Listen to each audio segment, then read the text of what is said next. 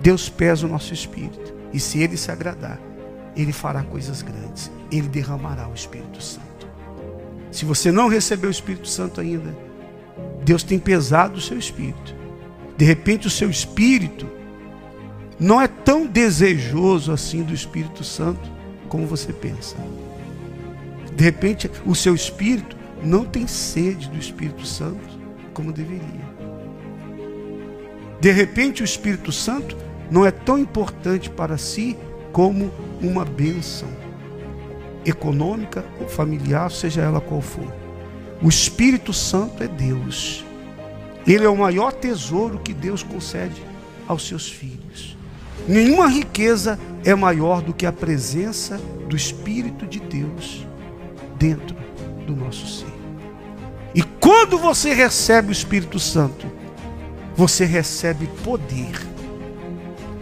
Poder!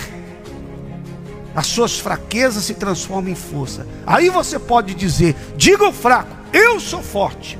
Mas forte por quê? Porque quem está dentro de mim é o Deus Todo-Poderoso através do Espírito Santo. Aí você vai em frente e vai arrebentar.